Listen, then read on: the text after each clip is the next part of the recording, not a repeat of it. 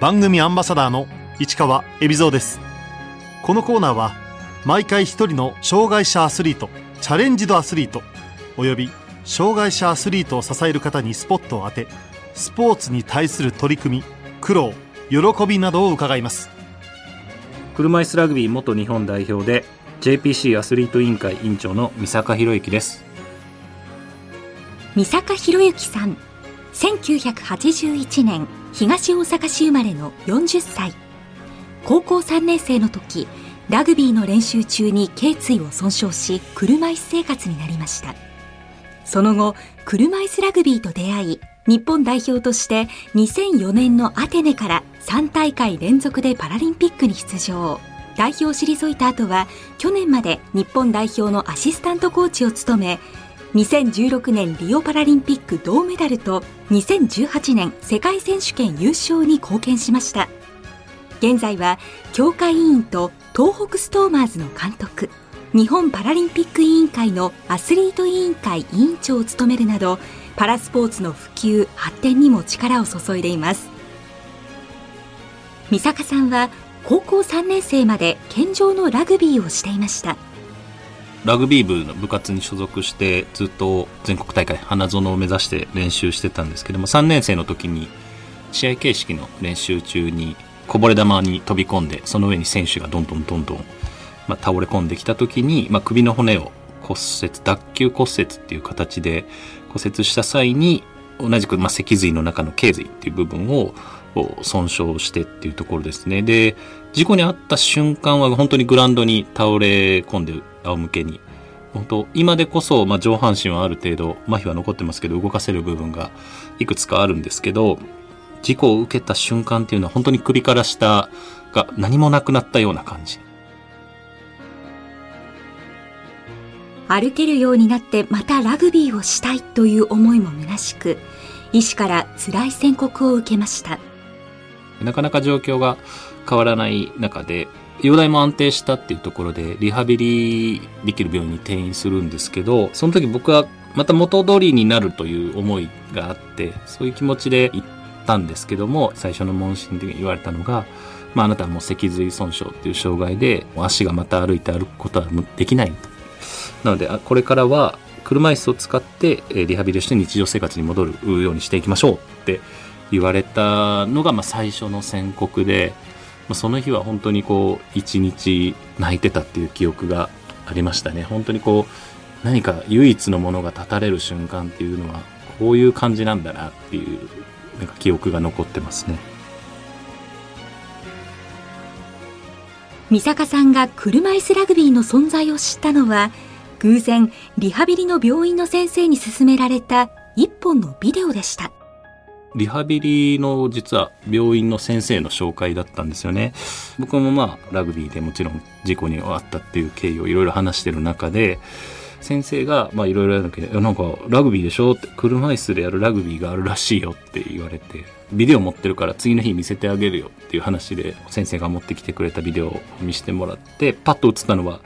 グラウンドじゃなくて体育館の映ってて、ノースリーブのジャージを着てて、でも見たことない変な車椅子乗ってて、ね、あの全然ラグビーと違うなって、ボールもバレーボールみたいやし、って。って言ってた次の瞬間車椅子同士がドーンとぶつかり合うのを見て、なんじゃこりゃっていう風なインパクトのある瞬間を見て、心の中のこう、ちょっとこう火が灯る感じで、あ、またこんなこと激しいことできるんだ、楽しそうなことできるんだっていう思いがふつっと湧いたのが、こう初めての出会いで、今考えるとちょっとそんなマニアックな先生にそのタイミングで出会うっていうことも必然的な出会いになったんじゃないかなっていう結構こうインパクトのある出会いでしたね。ロンドンパラリンピックの後一時車椅子ラグビーから距離を置こうとも考えた三坂さんその後指導者として関わろうと決意しますとにかくこうちょっと自分の次のキャリアってどこに向かっていくのかなっていうことを模索するような時間を取ったっていうのが一番大きかったと思います。その中でもこう、若手選手を主体とした、ちょっとこう、ミニ合宿みたいなのをやった時に、ちょっとお手伝いで来てくださいよって話で行った時にこう、指導する側っていうところで入った時に、まあ明らかに基礎ができてないなみたいな思うことがあったりするんですけどそれをこうちょっとこういう感じでってやってみた時にガラッとこう選手の動きが変わるっていうことを実感できたのと選手の顔がこうすごくこう明るくなる感じっていうんですかねうまくいった時の成功したっていう感覚。でそれを自分の言葉で変えることができたっていうのを実感できた時にそれが多分コーチの興味を持つきっかけにはなったと思うんですけどリオパラリンピックの前に当時の代表ヘッドコーチからオファーを受けアシスタントコーチに就任。リオ大会出場を決めコーチとして4度目のパラリンピックに臨むことになりました。まあ、短い時間の中でこのアシスタントコーチ業を引き受けて、あの、率直に思ったのは、またあの舞台に行けるっていう、もちろん選手っていう立場ではないですけど、またあの舞台に行けるって、またあの舞台でメダルをかけて戦うところにチャレンジができるって、そこの中の一人として行けるっていう気持ちがあったのは、とても嬉しかったなと思いました。金メダルが目標だった日本代表。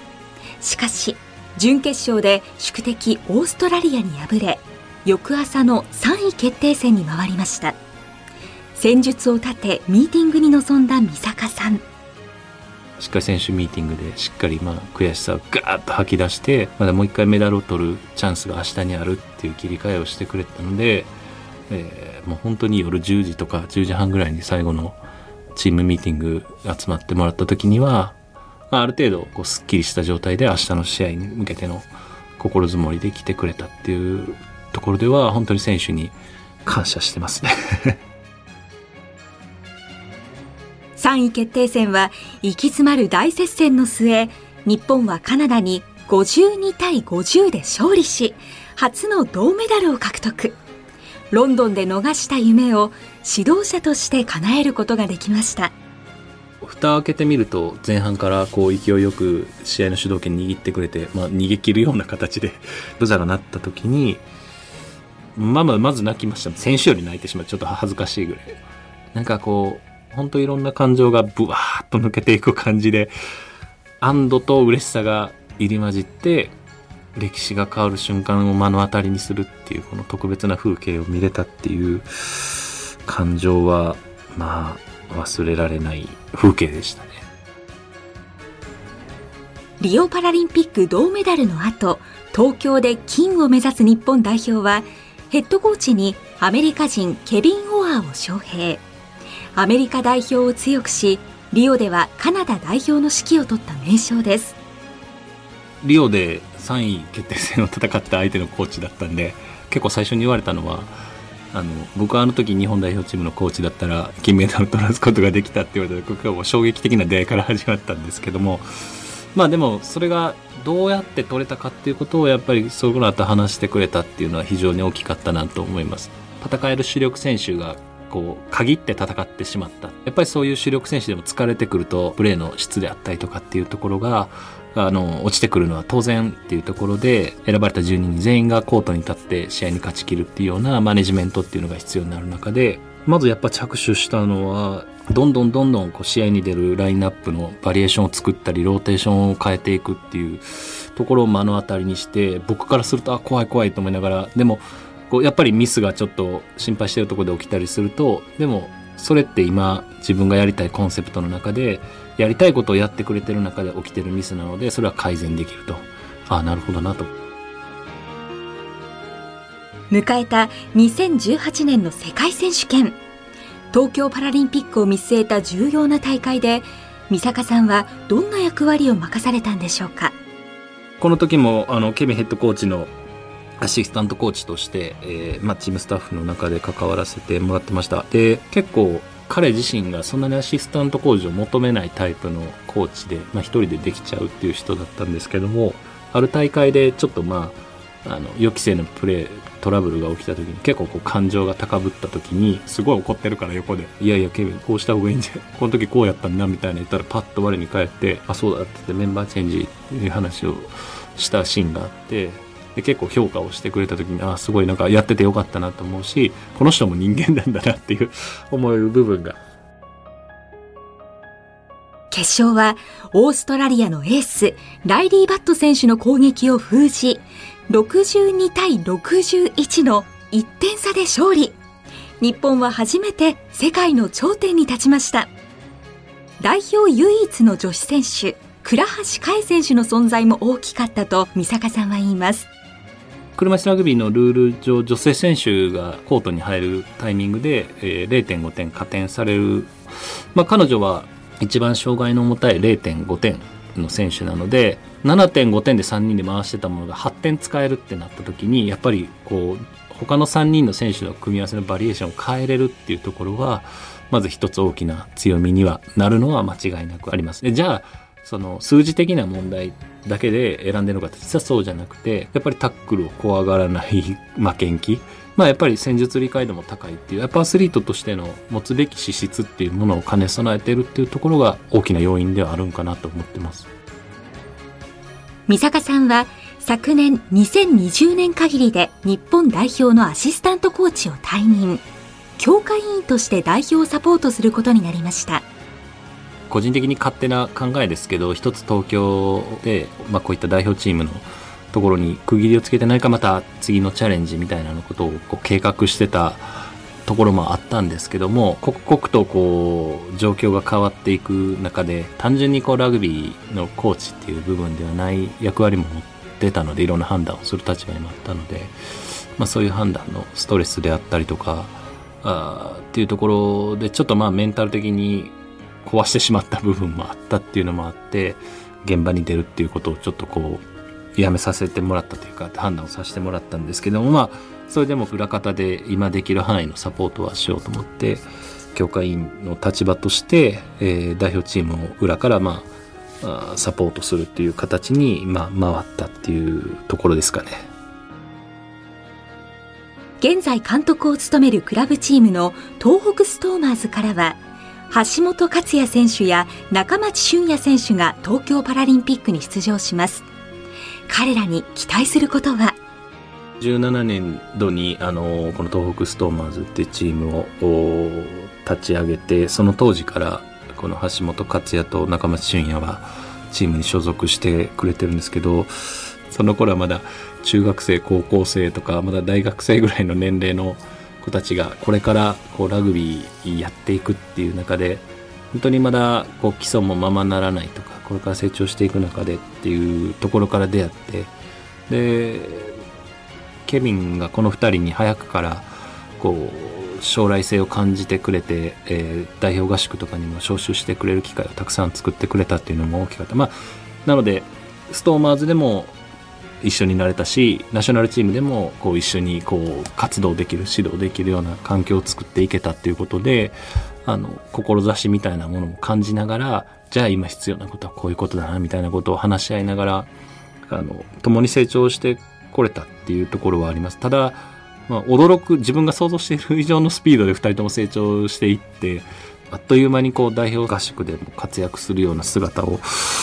を見せつけてくれたというではなんか選ばれるだけじゃなくてねしっかりコートに立って勝利に貢献できるようなワンプレーができるような準備をちゃんとしてほしいなとは思ってます東京で目指すはもちろん金メダルです。まあ、もちろんそれを目標にリオのあの銅メダルから翌日からスタートしてキミヘッドコーチっていう、まあ、世界トップレベルのコーチも招聘して18年の世界選手権でも世界一というものを経験してどういうものかってどれだけのこうものを超えていってそこがあるのかっていうプロセスも経験できたっていう意味では十分それが狙える位置にいると思います。三坂さんはパラスポーツの普及と障害者理解を深めるため一般社団法人 D ビヨンドを立ち上げました。自分の中でこういろんな可能性に挑戦していくってことを一つの形にして発信したいなっていう思いがあこれはまあもう4年ぐらい構想してずっとどのタイミングで設立してやるかっていうことを考えてきたんですけどもその中でいくつかの事業を自分の中で個人的にできるようになって広瀬俊明とラグビーと車椅子ラグビーを一つ組み合わせることで多様性のあるスポーツの理解っていうことでラグビーキャラバンっていう形でやらせてもらったりとかああとはその、まあ、今回東京が決まった時にたくさん小学校とか中学校高校とかいろんな場所に体験イベントとか講演とか行かせてもらったんですけどちょっと特別支援学校の数が思ったより少なかったなという印象があってこうパラリンピックのプレイヤーになっていく子どもたちできっと特別支援学校にもたくさんいるよなって思ってだからこそもっとその場に足運んであえて特別支援学校に絞ってこれからキャラバンを実施していく人っていろんな可能性があってそれに挑戦するってすごいことだみたいなことをこれまでの経験とかでこう発信していけるものって何かなっていうものを集約して作ったのがこの D ビヨンドですね。三坂さんは東京パラリンピックが終わった後どんなことに期待しますか？重要なのってパラリンピックっていうものが8年近くの時間をかけてきてたくさん学校に行ったり企業に行ったりとか様々なイベントでとかそれこそテレビ CM でパラアスリートが主役になってるような CM があってとかいろんな形でこう発信する機会って作られてきたと思うんですよね。なのでここまでやってきたプロセスって十分レガシーにつながっていくと思います。学校教育の中でもこうオリンピアンじゃなくてパラリンピアンだからできる教育プログラムもあったと思いますしメッセージの発信っていうのもあったと思いますしそういった積み重ねでそれを感じた人たちがこの終わった次にそ受け止めたものをどう感じてそれを形に変えていってくれるかっていうものがレガシーになっていく作業だと思うんですよね。そのたくさんバリアフリーの施設が増えたとかあの雇用環境が変わったとかもしかしたら大きなインパクトではそこにあるかもしれないですけどこれまでのプロセスのここまでの8年間の中で積み重ねてきた発信であったりとかアクションっていうものがもう間違いなくそれがレガシーに変わっていくっていうふうには信じてるのでこれから先っていうのはパラスポーツであったりとかそれぞれの競技に関しては東京まででできたことが必ずしもパリまで同じような環境でできるとは限らないのでそういった環境づくりっていうのは一緒になって考えていく必要はあるなと少し厳しい船でもあるかもしれないですけどそういうところを支えていくっていうのも必要ですしでも間違いなく8年間で積み重ねてきたものが根付いてると思うんでこれからそのが植えた種が広がっていくっていうものに水をやり続けるっていう活動を続けることそれがまあレガシーに変わるんじゃないかなというふうには思ってます。